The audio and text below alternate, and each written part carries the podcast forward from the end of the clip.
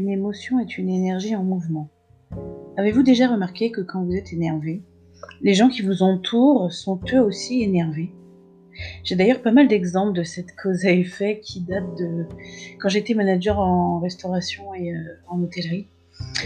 Euh, il suffisait que je pousse la porte du restaurant dans lequel je travaillais pour mettre en marche le moteur de notre voiture d'émotion du jour. Si j'arrivais énervé, il y a peu de chances que mon équipe soit tout sourire et inversement. Quoi. Euh, alors pour reprendre les mots de Gandhi, soyez le changement que vous voulez voir dans le monde. Et oui, ça passe par vous, hein. ça passe par nous. Une émotion est produite par notre inconscient pour nous faire réagir. Les émotions sont donc à la base bienveillantes. Encore faut-il réussir à ne pas se laisser manger par elles. Premier point important à soulever, c'est que nous ne sommes pas obligés de réagir à nos émotions. En effet, par quelques techniques comme l'ancrage, le souffle, les pensées positives, nous pouvons avoir le dessus. Deuxième point important qu'il faut avoir à l'esprit, c'est que nous sommes aussi capables de nous créer nos propres émotions grâce à nos pensées et donc nous pouvons contrer notre inconscient. Troisième et dernier point que j'aimerais évoquer avec vous, c'est que par le biais de quelques réglages, nous pouvons nous remettre en phase avec notre inconscient. Euh, il y a par exemple l'hypnose, la méditation pleine conscience, la sophrologie, les pensées positives par exemple. Comme je le disais précédemment, les émotions sont bienveillantes et sont donc là pour une bonne raison. Ainsi, il faut savoir les reconnaître pour pouvoir les apprivoiser. Nous en comptons cinq principales. Euh, il y a la joie, la tristesse, la colère, le dégoût, la peur. J'aimerais commencer par la joie. C'est celle que tout le monde connaît et recherche. Elle procure de la dopamine qui a deux bénéfices. Elle nous donne du plaisir et de la motivation. Des moyens permettent de se créer facilement de la joie. Nos pensées, par exemple. Euh, les balades, les bons moments de, la vie, la nature, etc. Après, c'est à vous de voir ce qui vous procure de la joie. Nous avons ensuite la tristesse. Elle, permet d'évacuer ce, que nous ce que nous avons besoin d'évacuer. De se libérer d'une émotion, de faire le deuil de quelque chose ou de quelqu'un. Je ressens de la tristesse car les choses ne, ne se sont pas passées comme je le souhaitais. En tant qu'adulte, nous devons nous dire qu'il faut lâcher prise, pleurer un bon coup si nécessaire et rebondir.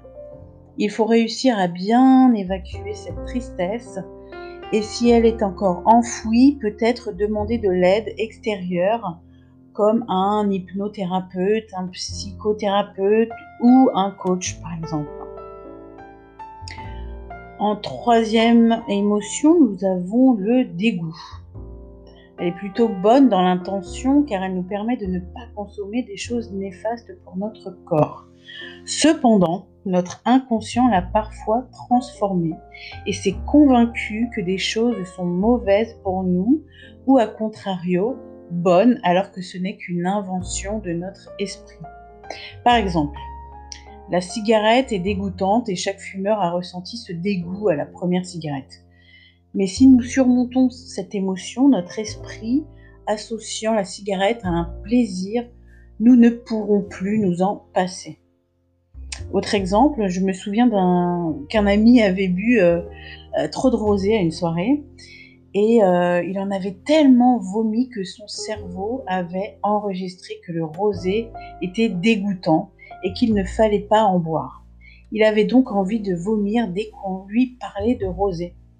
Il lui a fallu plusieurs mois avant de pouvoir reboire un verre de vin, car son inconscient l'avait associé à quelque chose de dangereux. Ensuite, nous avons la peur. Elle est là pour nous protéger d'un danger imminent. Si une voiture fonce sur nous, euh, elle va nous faire euh, réagir pour que nous prenions nos jambes à notre cou.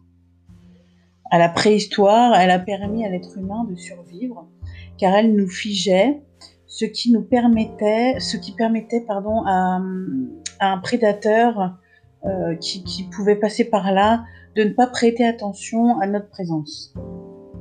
Le problème de notre monde d'aujourd'hui, c'est que nous risquons plus vraiment notre vie à chaque instant où nous avons peur.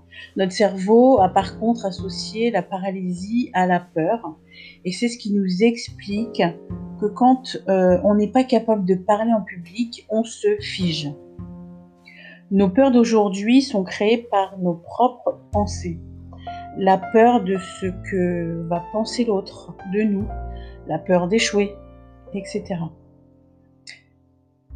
On, a ensuite la colère. Hein, tout, le monde, tout le monde connaît euh, cette émotion-là. C'est sans doute la plus puissante en termes d'énergie.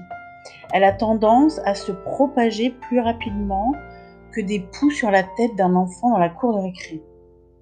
Ce qu'il faut savoir, c'est qu'elle est là pour défendre une partie de nous, une image de nous qui est ou qui se sent menacée.